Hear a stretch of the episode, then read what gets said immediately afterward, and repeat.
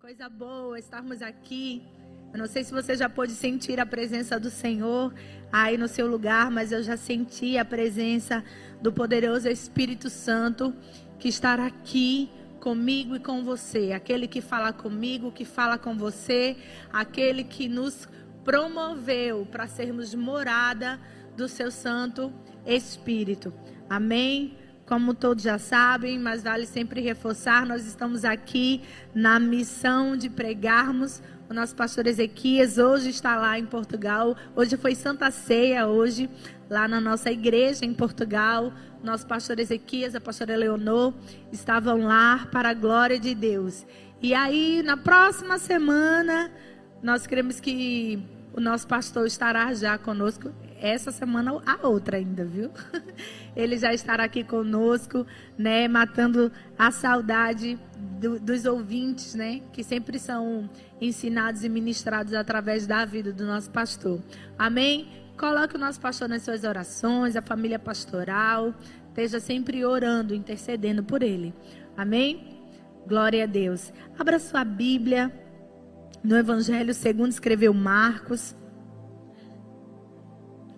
capítulo 4, verso 35.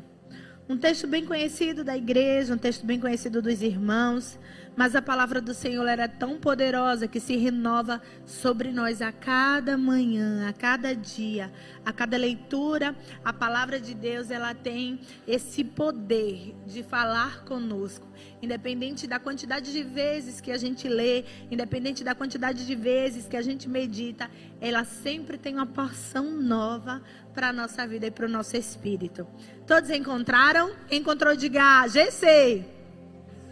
Quem não encontrou, diga Dinamic. Tá a inscrição aberta. No final você vai lá e faz a sua inscrição. Amém. Evangelho segundo escreveu Marcos, capítulo 4, a partir do verso 35. Diz assim: Quem não encontrou, nos acompanha na tela. Naquele dia, já sendo tarde, Disse Jesus: Passemos para outra margem. E eles, despedindo a multidão, o levaram assim como estava no barco, e outros barcos o seguiam. Ora, levantou-se grande temporal de ventos, e as ondas se arremessavam contra o barco, de modo que o mesmo já estava a encher de água. E Jesus estava na polpa, dormindo sobre o travesseiro. Eles o despertaram e lhes disseram: Mestre, não te importa que vamos perecer? E ele, despertando, repreendeu o vento e disse ao mar: Acalma-te, embudece. O vento se aquietou e se fez grande bonança. Entretanto, ele, ele lhes disse: Por que sois assim, tímidos? Como é, como é que não tendes fé? E eles, possuídos de grande temor, diziam uns aos outros: Quem é esse que até o vento e o mar lhe obedecem? Senhor, nós queremos te louvar e te agradecer pela tua palavra, Senhor porque a tua palavra é viva e eficaz, porque ela penetra até a divisão da alma e do espírito, porque ela alcança o que nós homens não conseguimos alcançar. E que nessa noite, Senhor, ela cumpra o efeito desejado. Fale conosco, Espírito Santo. Nesse instante, nós estamos disponíveis ao teu agir nas nossas vidas. É assim que nós choramos e nós te agradecemos. Em nome de Jesus. Amém.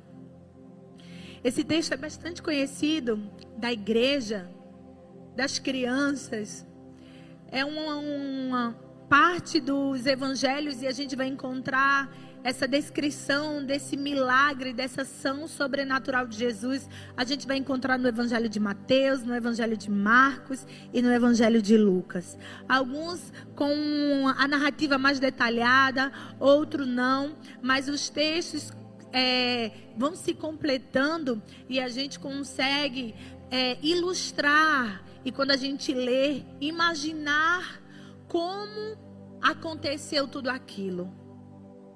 Os discípulos estavam vindo de dias muito trabalhosos, no sentido de Jesus estava pregando, Jesus estava fazendo milagres, os discípulos estavam vendo coisas sobrenaturais ao acompanhar Jesus. Jesus tinha feito milagres, Jesus tinha curado e Jesus agora estava cansado porque Jesus tinha passado todo um dia de ensinamento. A Bíblia vai falar que Jesus estava ensinando por parábolas aquelas pessoas, as multidões que queriam acompanhar Jesus. Afinal, a fama de Jesus estava se espalhando pela Galileia, por Cafarnaum, pelas cidades onde Jesus estava passando, onde Jesus é, operava milagres. Então as multidões se formavam e não tinha sido diferente naquele dia. Jesus tinha ensinado a uma multidão,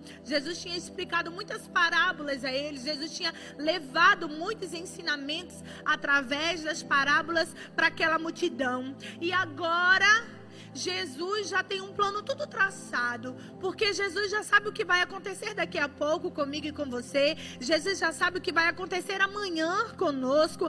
Nós, a Bíblia vai falar que eu e você, nós fazemos planos no nosso coração, mas a palavra final é do Senhor. Então, por mais que a gente tente imaginar o que vai acontecer daqui a cinco minutos, nós não sabemos. Mas deixa eu te dizer, o Senhor sabe fielmente o que vai acontecer conosco daqui a cinco minutos. Então, Jesus já sabia tudo o que ia acontecer durante aquela viagem. Deus, Jesus já sabia tudo o que ia acontecer quando ele chegasse do outro lado da margem da Galileia. Jesus sabia de muitas coisas que iam acontecer, porém os discípulos não. E quando no findar daquele dia eles se encontram do modo que nós lemos no texto, eles se encontram já cansados, estão já com a viagem organizada e Jesus vai dizer: Olha, nós vamos passar para o outro lado. Algumas versões vão dizer: Passemos para o outro lado do rio para o outro lado do mar da Galileia, para o outro lado do lago, dependendo da versão que você vai encontrar. Mas o fato era, Jesus iria com os discípulos para o outro lado, porque Jesus tinha uma grande missão para fazer no outro lado. E mais na frente você vai entender que missão libertadora era essa que Jesus tinha. Mas antes de Jesus chegar lá do outro lado, Jesus queria tratar algo muito pessoal e particular com cada um daqueles discípulos discípulos, você leu e você me ouviu falar que Jesus vinha de dias árduos por milagres e ensinamentos que Jesus estava fazendo e operando. E naquele instante Jesus vai dizer aos discípulos: "Olha, passemos para o outro lado. Vamos para lá". E eles se organizam no barco e partem para o outro lado da Galileia. E é nesse trajeto de um lado da Galileia para o outro lado que Jesus, com seu físico cansado, dorme. Porque Jesus ele era 100% Deus, mas ele tinha uma forma humana. Então Jesus sentiu fome, você bem sabe. Jesus sentiu sede, você bem sabe. Jesus, quando viu, chegou lá em Betânia, que viu Marta e Maria, o estado com que elas estavam e que Lázaro havia morrido. A Bíblia vai falar que Jesus chorou. Jesus sentiu, teve sentimentos como nós seres humanos. Jesus sentiu fome Jesus também nesse episódio sentiu cansaço. Imagina Imagine que quando a gente passa o dia todo trabalhando, falando, falando, falando, nós nos cansamos. Jesus também se cansou naquele dia. O físico de Jesus se cansou, mas Jesus tinha a segurança que ele iria chegar do outro lado. E é nesse nesse interpério dessa viagem que Jesus dorme. ele tinha dito uma palavra para os discípulos. Ele tinha dito: passemos para o outro lado. Talvez os discípulos naquele instante não entenderam a profundidade do que Jesus estava falando, da palavra de garantia que Jesus estava dando a eles. Jesus estava dizendo: Olha, nós vamos sair daqui, mas deixa eu te falar, nós vamos chegar no outro lado do mar, nós iremos chegar lá. E a primeira coisa que a gente precisa aprender nessa noite é: escolha ficar com a palavra que Deus delegou para a sua vida. O que foi que Deus falou para você? Quais foram as promessas que Deus lançou sobre o seu coração? Não importa o que vai acontecer no trajeto, o que importa é eu e você escolhermos ficarmos com a palavra que Deus um dia lançou sobre a minha vida e, pela, e sobre a sua vida. Jesus estava falando para os discípulos: nós vamos passar e nós vamos chegar no outro lado. E assim se deu. Jesus entra no barco e Jesus dorme. E talvez estava tudo tranquilo em Jesus dormir no barco. Mas aí a tempestade vem.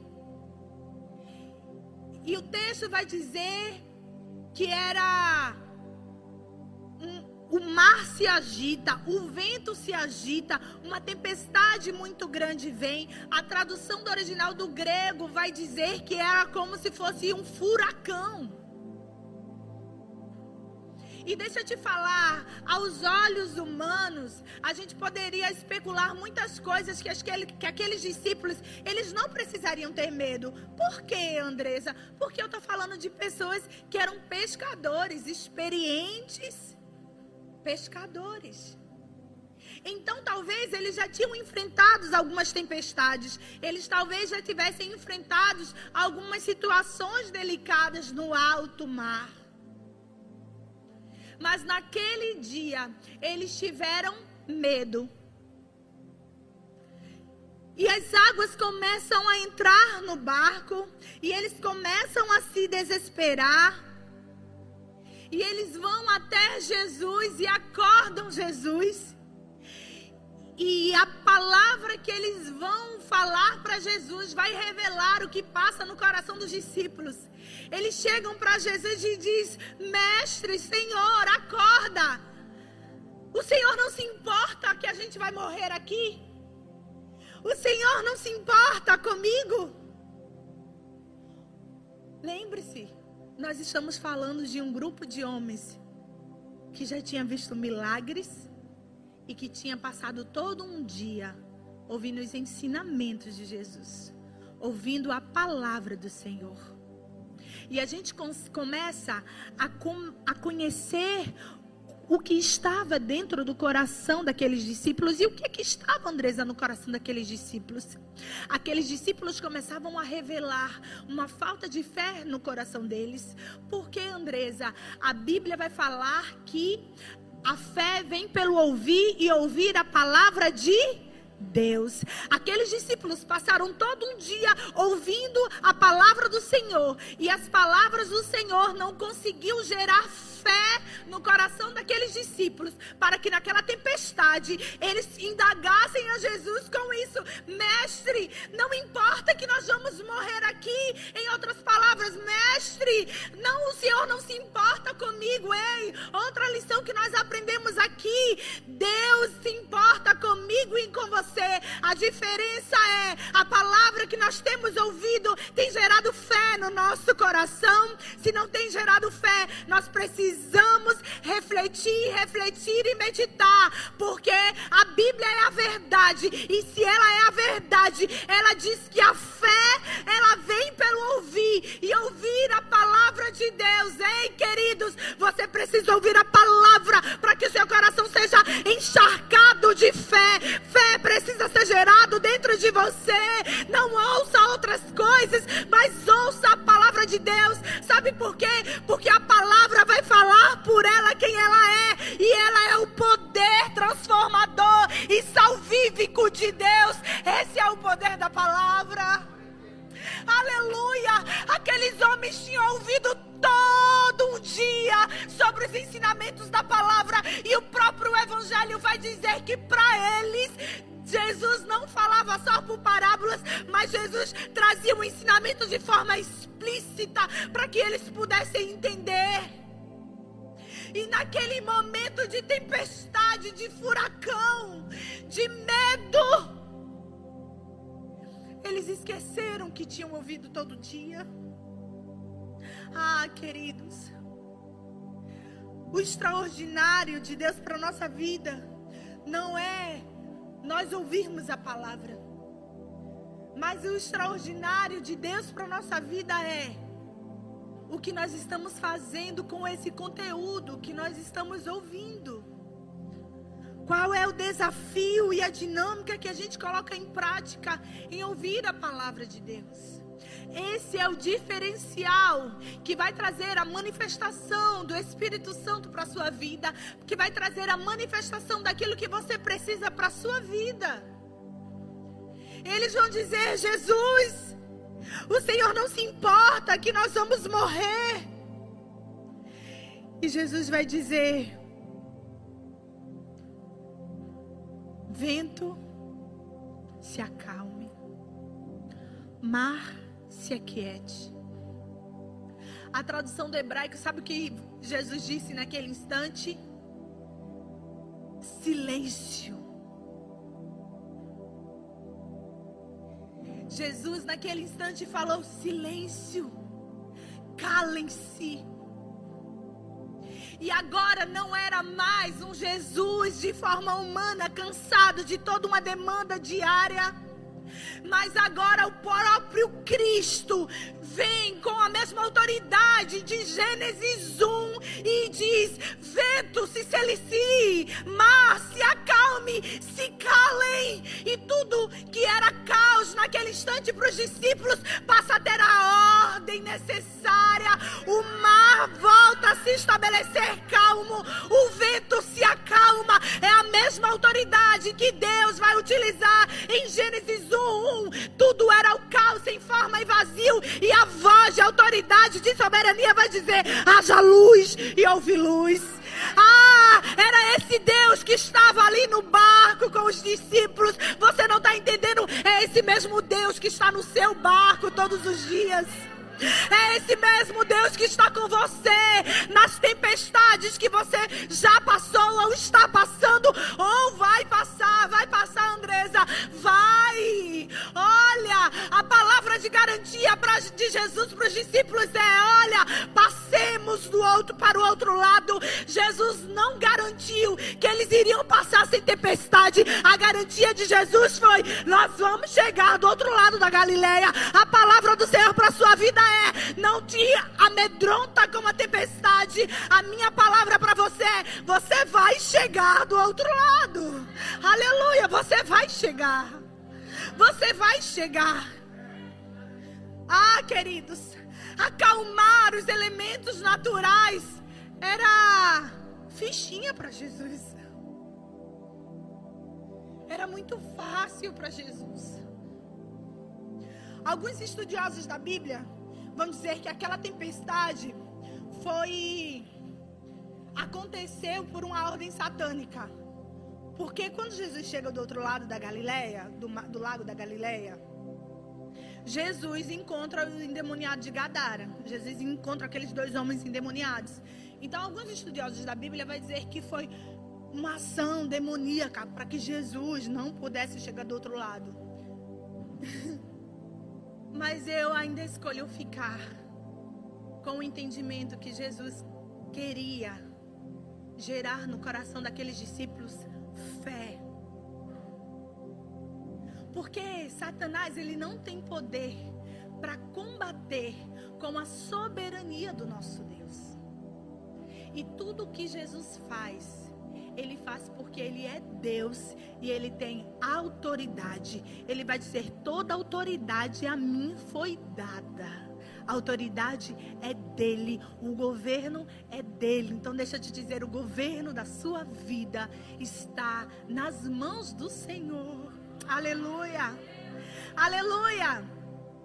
Acalmar aquela tempestade era algo muito fácil para Jesus. Mas o que Jesus agora estava enxergando naqueles homens eram homens que estavam caminhando com ele, homens que tinham ouvido a palavra dele, mas homens que estavam sem fé. E Jesus, quando acalma a tempestade, quando Jesus acalma toda aquela situação, Jesus vai dizer: homens de pouca fé. E era isso que Jesus queria tratar com aqueles homens. Homens de pouca fé. E é isso que o Senhor quer falar conosco nessa noite. Não sejamos só ouvintes dessa palavra que a gente vem, escuta e vai embora. Não. Mas que em cada palavra ouvida, mas que em cada louvor que nós adoramos possa gerar fé. Fé, queridos. Fé. A fé vai ser o combustível para você vivenciar e presenciar milagres. A fé é o que vai te levar para perto de Deus. Eu e você, a gente viu Jesus crucificado? Não. A gente viu os milagres? Não. Mas o que nos faz nos reunirmos aqui e entender que Ele é Senhor e Salvador da nossa vida é a fé. Jesus vai dizer: homens de pouca fé. E eles começam a indagar entre si: quem é esse que até o vento e o mar lhe obedecem? Jesus não era só um curandeiro que curava. Jesus não era só um mestre que ensinava a multidão. Mas agora aqueles homens estavam entendendo que quem que, que a pessoa com quem eles andavam era do próprio Deus, que tinha o poder de acalmar o vento e o mar, que tinha o controle de tudo na palma da sua mão. Ele tem o controle da minha vida e da sua vida. Queridos, nunca perca esse entendimento que o Senhor tem o controle de tudo. E deixa eu te dizer, Jesus ia ensinar naqueles dias que ia se seguir de forma muito intensa para os discípulos que aquele com quem eles estavam andando era um Deus poderoso, soberano, um Deus vitorioso, que tinha vitória sobre o perigo da tempestade que era vitorioso sobre os demônios, que era vitorioso sobre as enfermidades e que era vitorioso sobre a morte. Quando os discípulos ficam ali atônitos e começam a se indagar entre eles: quem é esse que até o vento e o mar obedece? Talvez se fosse eu ia ficar um pouco envergonhada. Meu Deus. Eu vi tanta coisa e agora eu duvidei que ele não se importava comigo. E Jesus, com muito amor, vai mostrar àqueles discípulos que sim, ele se importava com os discípulos. Eles chegam à outra margem da Galileia. E Jesus vai se deparar agora com dois endemoniados. Veja, Jesus tem poder, soberania. E foi vitorioso sobre elementos naturais. E não só a esfera física, Jesus botou tudo em ordem. Mas Jesus começou a ensinar aqueles discípulos a importância de ouvir a palavra e que essa palavra gere fé no coração deles que era importante eles não só andarem com Jesus, mas eles precisavam andar com Jesus e não ser só telespectadores das obras que Jesus fazia, mas que eles precisavam andar com Jesus e ter fé. E ter confiança, e ter ousadia, e serem valentes. Jesus estava ensinando aqueles homens que não queria só robôs o seguindo, mas Jesus estava ensinando aqueles homens que eles precisavam ter a, o caráter de um cristão que iria mais na frente revolucionar o mundo. Jesus passa e é como que eu consiga ver Jesus dizendo: Peraí, que vocês vão passar o intensivão agora. A gente vai ver no capítulo 4 e no capítulo 5 do Evangelho de Marcos uma sessão de quatro acontecimentos que Jesus vai trabalhar diretamente no coração daqueles discípulos, como Andresa. Jesus vai diretamente ter aquela experiência com os discípulos de Jesus acalmar a tempestade e trabalhar fé no coração dos discípulos. Mas nessa sessão do capítulo 4 e do capítulo 5, a gente também vai ver Jesus tratando com vários tipos de pessoas. E deixa eu te dizer, por mais que as pessoas digam que seja jargão, o que a gente usa desde o tempo de vovó, Jesus ama você e ele tem um plano na sua vida. Deixa eu te dizer, é verdade, ele ama você e ele tem um plano na sua vida. Por que, Andresa? Porque apenas nesse fragmento de sessão da Bíblia eu consigo ver um Deus que não faz acepção de pessoa e não tem nada que limite a ação do poder dele. Ele demonstra o seu poder colocando os elementos naturais no lugar, e ele também revela o seu poder sobre Satanás e os demônios. Ele revela o seu poder sobre a enfermidade e ele revela o seu poder diante da morte. Jesus chega do outro lado e ele se depara com o endemoniado. Só que Deixa eu te dizer, Jesus vai romper agora também três situações naquela, naquele lugar. E que a gente se depara muito com os nossos dias hoje. Como assim, Andresa? Jesus agora vai até aquele homem. E Jesus vai falar com ele. Mas sabe o que Jesus vai fazer também? Jesus vai dar oportunidade para aquele homem endemoniado falar com Jesus. E Jesus vai ouvi-lo.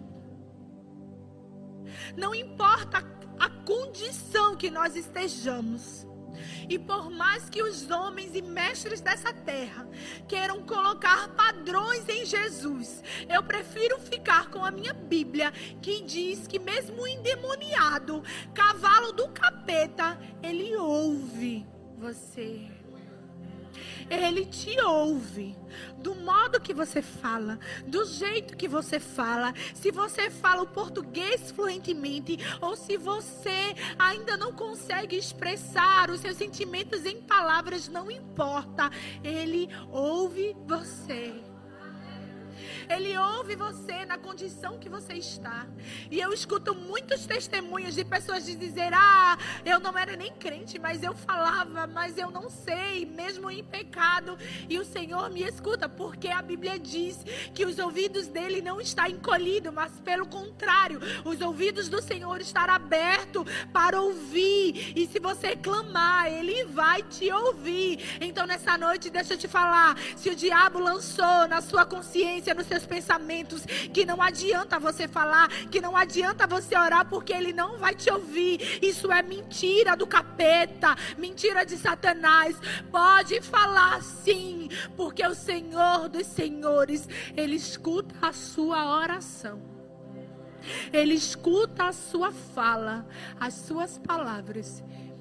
E se você só tiver gemido e choro para oferecer a Ele, ofereça, porque Ele sabe. Ele sabe, Andresa, Ele sabe. Ele ouviu só a agonia do coração de Ana, balbuciando.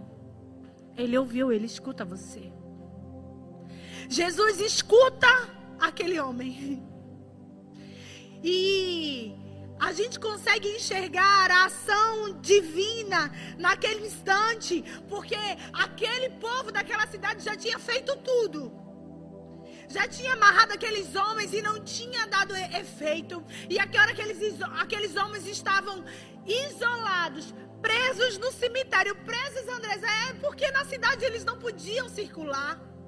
Eles não tinham valor de nada. Afinal, eles eram endemoniados. Então, eles estavam lá excluídos no cemitério, no lugar de morte. E Jesus vai falar: Olha, quem você é? Eu sou a legião.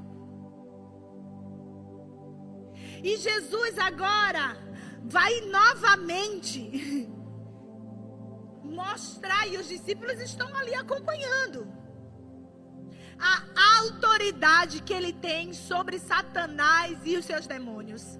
Porque demônios são espíritos imundos, anjos decaídos com Lúcifer.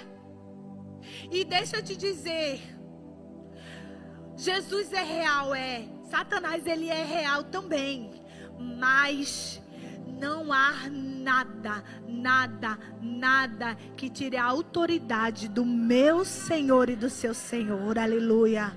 Não tem feitiçaria, não tem magia, não tem macumbaria, não tem nada que possa validar o poder de Deus. Jesus vai encontrar agora com aqueles homens e Jesus vai expulsar aqueles demônios. Jesus expulsa aqueles demônios. E a gente vai ver ali que a sociedade não conseguiu dar um resultado para aquela situação daqueles homens. E a mesma coisa hoje. Eu quero louvar a Deus aqui pela psicologia, pelos, pelos estudos científicos, por tantos programas, por tantas coisas que tentam ajudar o ser humano nas mazelas sociais, mas deixa eu te dizer, muitas vezes, e na grande maioria das vezes, essas ações são falidas. Porque o homem chega num estágio da vida dele que o único que pode resgatar ele dali é o Senhor Jesus. As pessoas podem falar sobre a instituição igreja. E é bom que isso esteja sendo transmitido. E as pessoas hoje delegam à igreja uma alienação, delegam à igreja um, o, o, não pensar, seres não pensantes delegam à igreja fraudes, delegam à igreja enganação, delegam à igreja anulação, delegam hoje à igreja tantas características, mas eu sou prova do poder salvífico de Deus através da instituição igreja. A igreja salva, a igreja recupera, a igreja transforma, a igreja restaura, a igreja tem o poder que nenhuma outra instituição tem, que o Estado não tem, que a sociedade não tem, aquela que consegue ir e libertar do vício, da droga, da prostituição, de uma alienação paternal, as mazelas dessa sociedade que ninguém pode dar um jeito. A igreja de Cristo,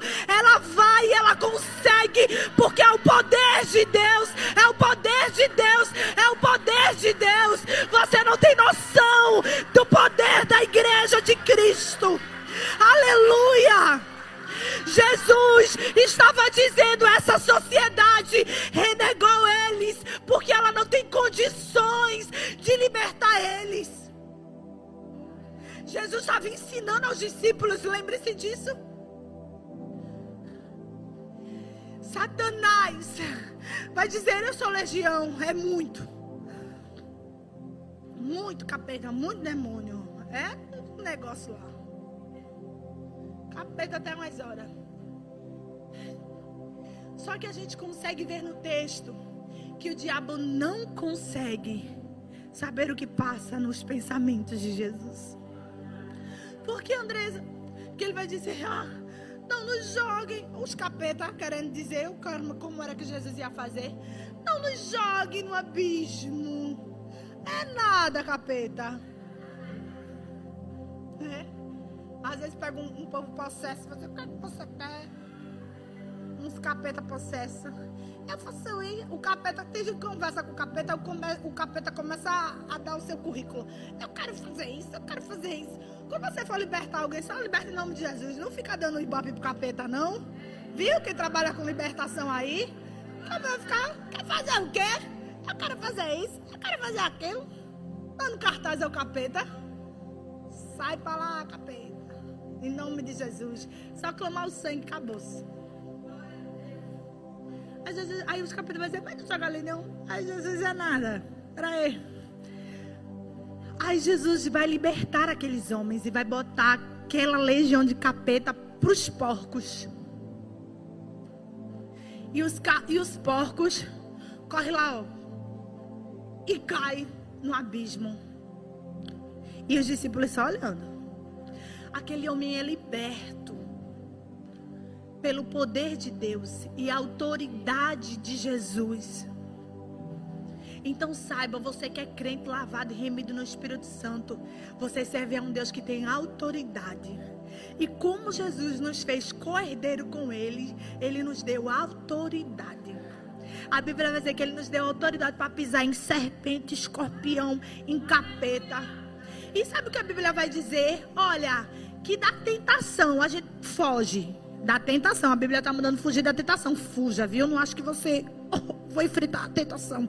Não enfrenta, foge, que a Bíblia vai dizer foge. Mas sabe o que a Bíblia vai dizer do diabo? Resistir ao diabo e ele fugirá de vós. A autoridade. Crente nesses últimos dias, usa a autoridade que a você e a mim foi delegada. Aleluia. E aí, cai a manada de porcos, aquele homem é liberto. Aí, é, a Bíblia é uma aventura. Os empregados, com medo, correm lá para os patrão. Olhe, o mestre, Jesus, esse que está trazendo um, uma agonia aqui nas cidades. Os porcos morreu tudinho. Para não ser descontado da folha salarial dos empregados. Aí os donos chegam lá. E aí, Jesus vê que já cumpriu a missão ali. E, e, agora aquela multidão daquela cidade quer que Jesus vá embora. Senão Jesus ia botar o PIB daquela cidade lá embaixo. Né? Economia, os porcos. Se toda vez que Jesus fosse expulsar o demônio e botar para os porcos os bichinhos cair e morrer, Jesus ia acabar com a pecuária daquele lugar. E aí, o endemoniado, o ex-endemoniado, vai agora dizer: Jesus, eu quero ir com você. Ele vai dizer: Não, você vai ficar aqui. Porque você vai falar dos feitos que aconteceu na sua vida. Porque quem te viu lá, algemado, preso, nu, louco, sendo o instrumento do diabo, precisa ver você agora livre, purificado, com seu pensamento no lugar, um homem regenerado e liberto pelo poder de Jesus. E aquele homem passa a ser o primeiro missionário daquela cidade. A Bíblia vai falar que em toda Decápole, uma região de dez cidades, aquele homem começa a pregar, a pregar, e ele ser a própria pregação viva viva do poder libertador de Jesus. Agora Jesus tinha ensinado aos discípulos a terem fé. Jesus tinha ensinado agora aos discípulos que eles tinham autoridade. E aí, o povo expulsa Jesus de lá, Jesus vai-se embora. Mas quando Jesus sai e que Jesus chega em outra cidade, eu vou correr agora, viu? Já tá Jairo lá com Jesus, esperando Jesus. E quando Jesus chega, o boas-vindas de Jesus naquela cidade, Jairo chega e diz: A minha filha está doente. Mas os discípulos já tinham visto cura. Jesus ia mostrar agora e ensinar aos discípulos algo muito mais profundo. Jairo vai dizer: Minha filha está doente. E lembre-se, Jesus ele não faz acepção de pessoas. Ele libertou aquele homem que estava na sarjeta e que ninguém dava valor a ele. Jesus agora vai na casa de Jairo, um homem influente. Jesus vai, eu vou na tua casa, Jairo. Mas nesse meio campo em que Jesus está indo para a casa de Jairo, uma mulher entra em cena. E você bem conhece a história da mulher do fluxo de sangue. Mas eu meditando nessa tarde sobre essa mulher, eu descobri muitas coisas que Jesus queria revelar e ensinar àquela mulher, que Ele quer nos ensinar hoje também. Aquela mulher agora atravessa a história de Jairo. E talvez Jesus, é, Jairo tenha pensado: meu Deus, essa mulher vai atrapalhar aqui, a minha filha está doente. E por tantas vezes a gente acha que Jesus vai se demorar para atender o nosso pedido. Quando na verdade Jesus ia fazer um milagre na vida da mulher, ia transformar a vida da mulher, mas Jesus também iria ensinar a Jairo Aquela mulher entra no meio e aquela mulher agora já estava fragilizada da sua saúde. Aquela mulher agora já estava falida, porque a Bíblia vai falar que todos os recursos dela ela utilizou para que pudesse ser curada, mas nenhum método pôde curar a hemorragia daquela mulher. Então ela imagina se eu só tocar, eu não preciso de mais nada. É só tocar nele eu vou ser curada. Uma fé pequena daquela mulher, mas ainda assim uma fé. Mas Deus, Jesus queria ensinar aquela mulher que mesmo que a fé fosse pequena, mas que fosse uma fé depositada numa pessoa certa. Como assim, Andressa? Aquela mulher pensou: se eu só tocar na veste dele, eu vou ser curada, tá bom?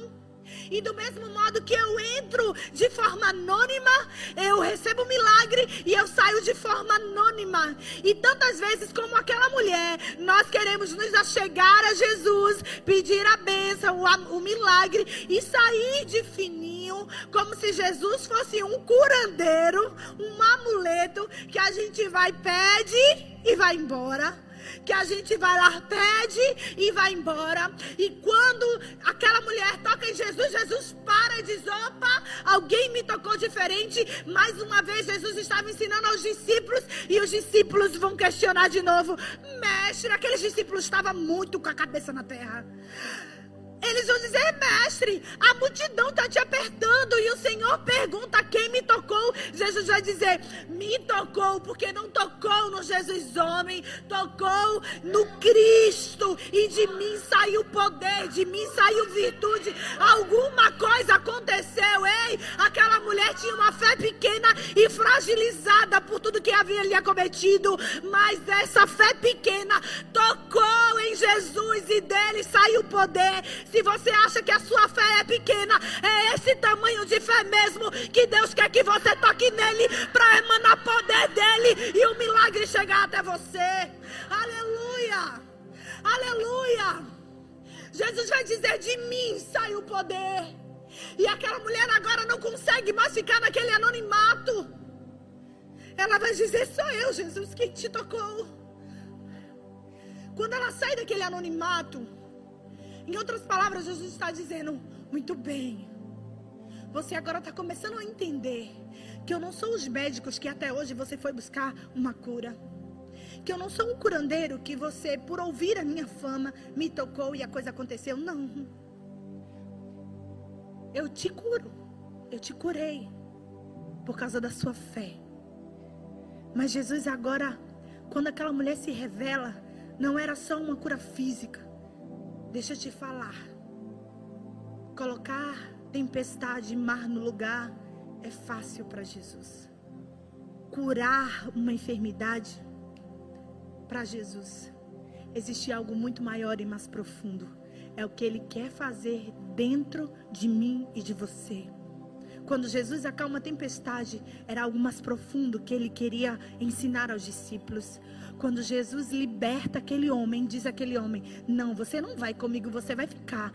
Porque é algo mais profundo que as pessoas precisam ver o poder e quem e como você está hoje. Quando Jesus diz: Quem me tocou, e aquela mulher se revela, Jesus está dizendo: É muito mais do que uma cura física.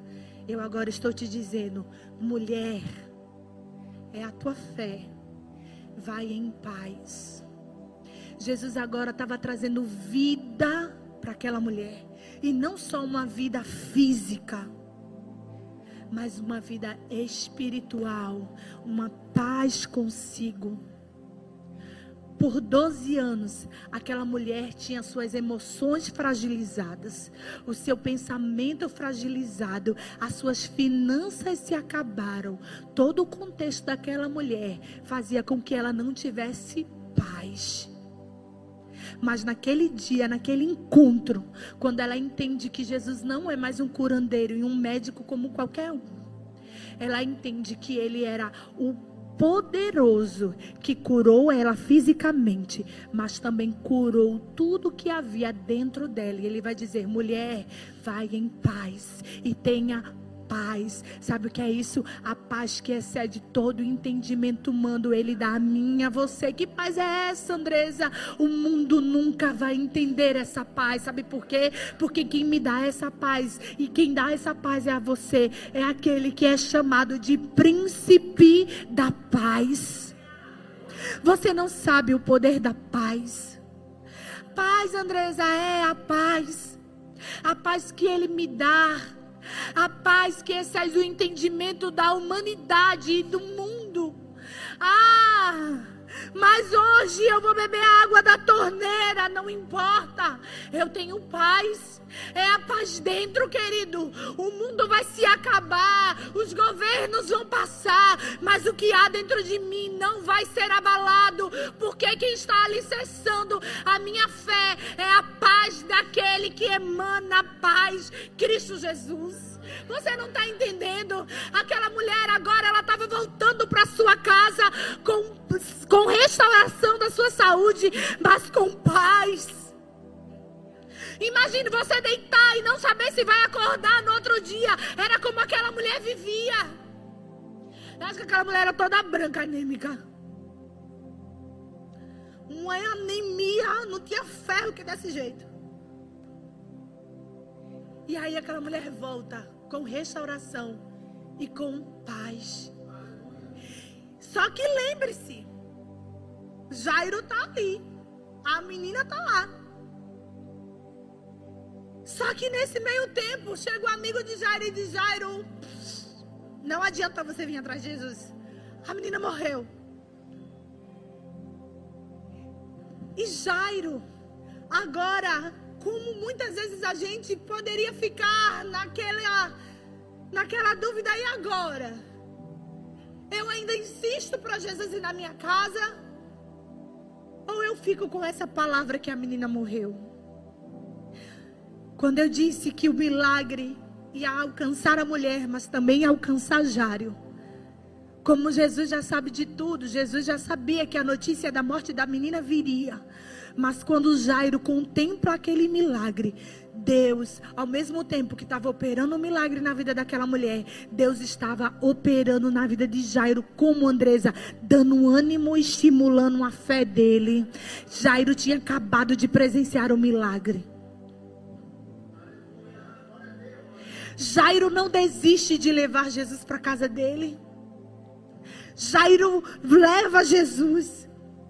E quando você, quando chega lá, a Bíblia diz que já tá os pranteadores lá. Você quem estava aqui na pregação do pastor Ezequias, viu quando o pastor Ezequias falou sobre os pranteadores, que era uma profissão mesmo. Era os caça-defunto. Tem um defunto, vamos lá chorar. Eita, morreu ali, vamos lá chorar. E quando chegou lá, já estava o sacê, né? Chora a mãe, chora pranteador, Chora todo mundo. Só que os pranteadores não viram um milagre. Quem viu foi Jairo. Eu ouso dizer que Jairo vai chegar na sua casa com o seu coração fervendo em acreditar que Deus, que Jesus ia fazer alguma coisa. Jesus vai dizer: a menina não morre, ela não está morta ela está dormindo. E aqueles que estavam chorando, e eles não viram o milagre da mulher, eles começam a se rir. Como assim? E Jesus vai dizer: sai, sai todo mundo. Fica só a mãe e o pai da menina. E sabe uma coisa que o Espírito ministra ao nosso coração nessa noite? Talvez o que Jesus vai falar possa ser motivo de sorriso para as outras pessoas e até loucura para as outras pessoas. E talvez o impossível para as outras pessoas. Por que, Andresa? Porque a menina estava morta, linha final, acabou. Mas Jairo tinha no seu coração fé e ânimo. Fé porque ele foi atrás de Jesus. Ele estava já lá pronto quando Jesus chegou. E mesmo a demora de Jesus em chegar na casa dele não desanimou ele na espera. E quando ele viu o que Jesus fizera com aquela mulher, ah, meus irmãos, eu ouso dizer novamente, eu acho que Jairo pensou, não, meu filho, não tem nada impossível para ele. Escolha ficar com a palavra de Jesus para a sua vida. Eu vou mais uma vez falar isso. Jesus disse: passemos para o outro lado. Fica com a palavra de Jesus. Jesus vai dizer: Ah, não há demônio que possa impedir ou invalidar a minha autoridade. Liberta. Fique com a palavra de Jesus para sua vida. Jesus vai dizer àquela mulher: Alguém me tocou, porque de mim saiu o poder. Milagre aconteceu. Fica com a palavra de Jesus. E Jesus vai dizer: Ela não está morta, ela dorme. Eu não sei o que Jesus falou para você. Mas talvez você às vezes vai dizer: Olha, Jesus falou isso para mim. As pessoas vão rir de você porque não vão acreditar. E sabe o que Jesus diz para mim e para você hoje? Manda essas pessoas para longe. Se afasta. Porque isso vai gerar incredulidade no seu coração. E a palavra ela tem que gerar fé. Fé. Eu falei isso na tarde com Deus essa semana. Eu preguei isso. A Bíblia vai dizer que Davi desejou beber da água do, da fonte de Belém. Aí três guerreiros valentes vai lá, passa o, o, o acampamento filisteu, arriscam as suas vidas e vai lá e pega e leva a água para Davi. Quando Davi vê isso, o sacrifício deles, Davi vai dizer: Não, eu não sou digno de beber dessa água, não e ofereceu ao Senhor a água. O que eu quero dizer é isso a você? Se junte com pessoas que tenham o mesmo coração que o seu. Pessoas que vai sonhar junto com você, que vai projetar com você, pessoas que estão dispostas a andar uma, duas, três milhas com você, se preciso for, pessoas que como aqueles valentes abrem mão da sua vida para estar tá junto com você, são dessas pessoas, mas de pranteadores que zombam e sorriem da palavra que Deus disse a você, dessas você se afasta. Jesus vai dizer: Olha, vai embora daqui. E vão ficar as pessoas necessárias para testemunhar o milagre. Porque, segundo a ordem judaica, teria que ter duas a três pessoas para testificar e validar que aquilo aconteceu, que um fato havia acontecido. E como Jesus não veio para quebrar a lei, Jesus é maravilhoso. Jesus deixa pessoas específicas lá que testemunham o milagre. E Jesus vai dar uma ordem e os discípulos estão lá vendo aquilo. Jesus vai dizer: Talita cume. Que quer dizer, menina, levante-se.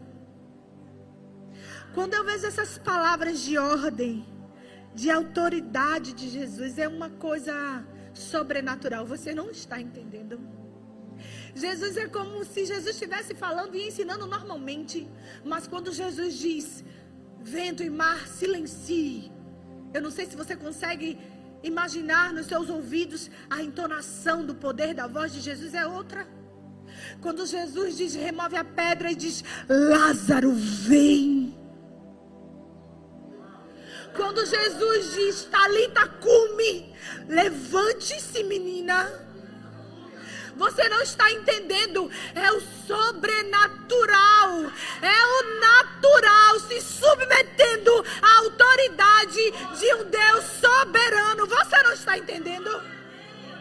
Eu consigo imaginar a mesma voz ecoando no universo sem forma e vazio e dizendo: haja, haja, haja, haja, haja, haja, haja, poder sobrenatural de Deus.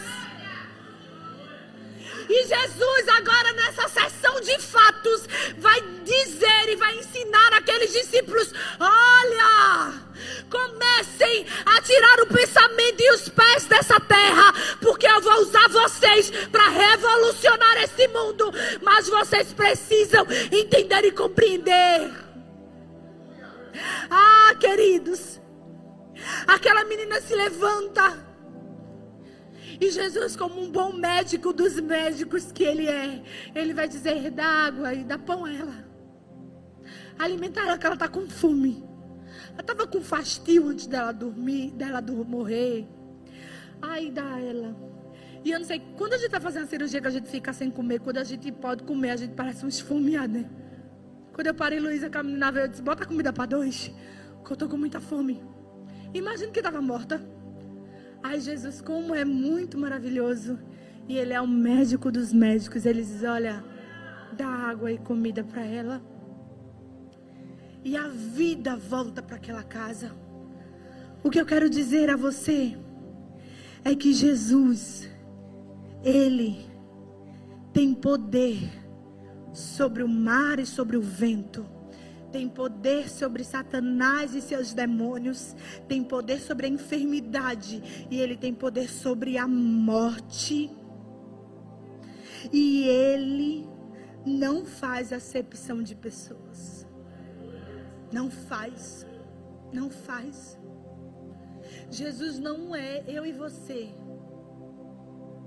É para orar por quem? Por fulano? Por libertação? Vou nada. Culto de ação de graça, eu vou. Orar por enfermidade, vou nada. Vai que essa irmã esteja com Sara morreu para passar para minha pele. Vou não. Ah, é culto do primeiro aniversário do menino, tão fofinho, cheirosinho, eu vou. Jesus não é assim. Jesus vai dar sarjeta à mais alta cadeira. Jesus foi na, no cemitério e Jesus foi na casa de um homem influente chamado Jairo. Jesus estava ensinando isso aos discípulos. Jesus, ele não faz acepção de pessoas. E ele mostrou que ele é vitorioso. E com ele nós somos vitoriosos também. Você é vitorioso, você é vitoriosa não por nossas forças, mas porque nós servimos a um Deus que tem poder sobre tudo nessa terra. Que tem poder sobre tudo. Ah, não deixe que a incredulidade tenha raiz no seu coração. Não.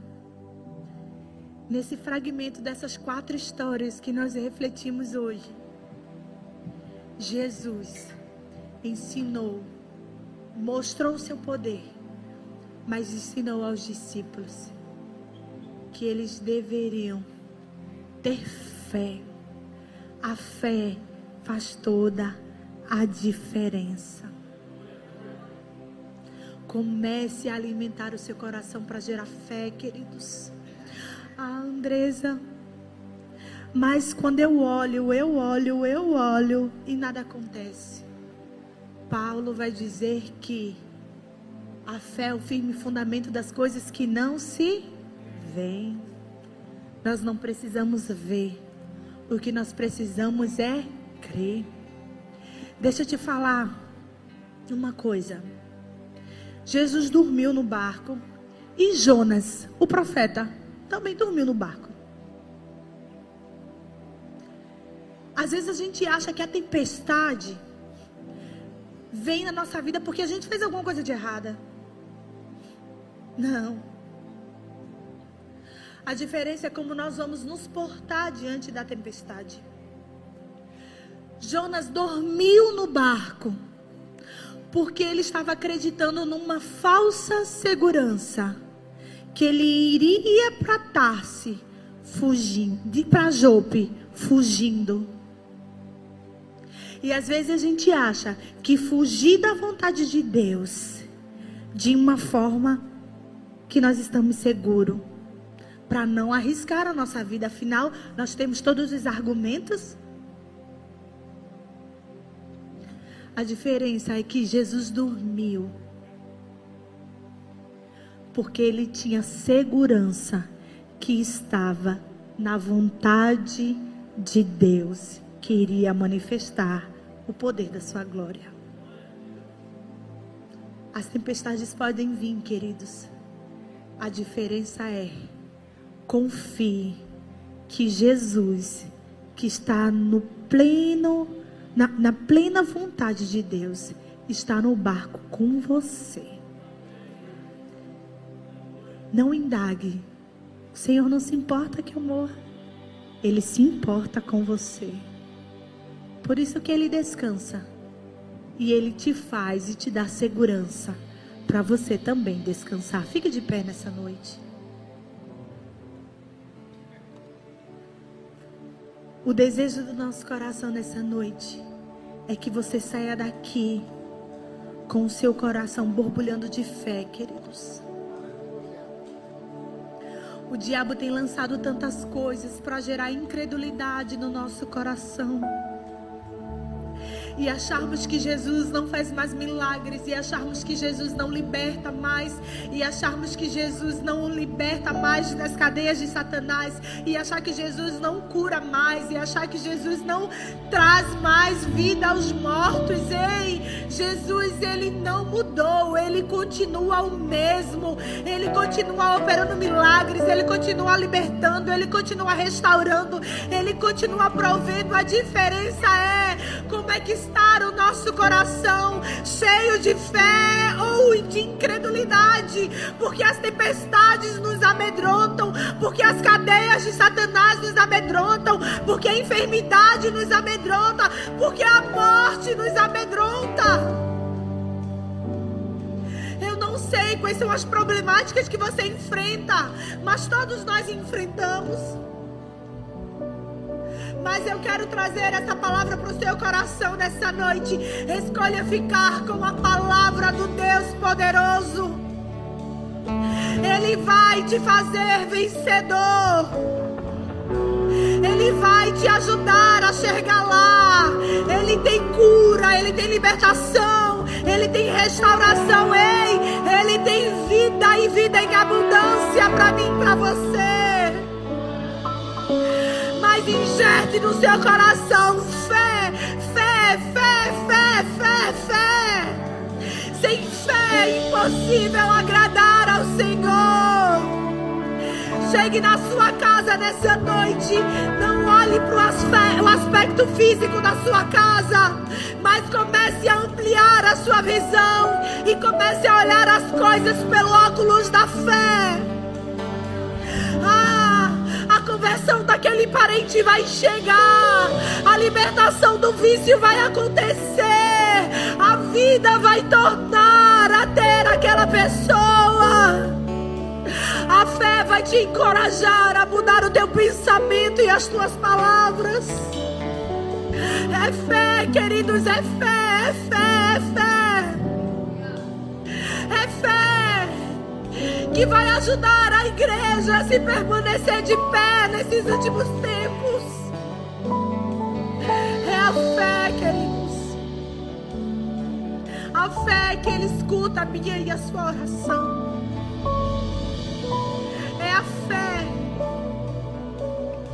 A fé. Faça fé o alicerce de toda a sua vida. gerar no seu coração convicção que Ele está com você em todo tempo. Você não está só. Você não está só. A fé gera no seu coração a convicção que Ele ouve a sua oração. Ele ouve a sua oração, Ele ouve. Eu quero falar isso novamente. Ele ouve a sua oração. Você se calou por quê? Você parou por querer. Ele ouve a tua oração. Ele colhe as tuas lágrimas. Ele te coloca nos braços. As asas dele que serve de proteção para você. Andrés, eu não vejo tudo isso. O que você precisa crer, porque a palavra diz isso. Que as suas lágrimas e as minhas lágrimas não caem no chão, mas são colhidas. Que é onipotente e nos esconde debaixo das suas asas. É a palavra, é a palavra, é a palavra que vai gerar fé no seu coração.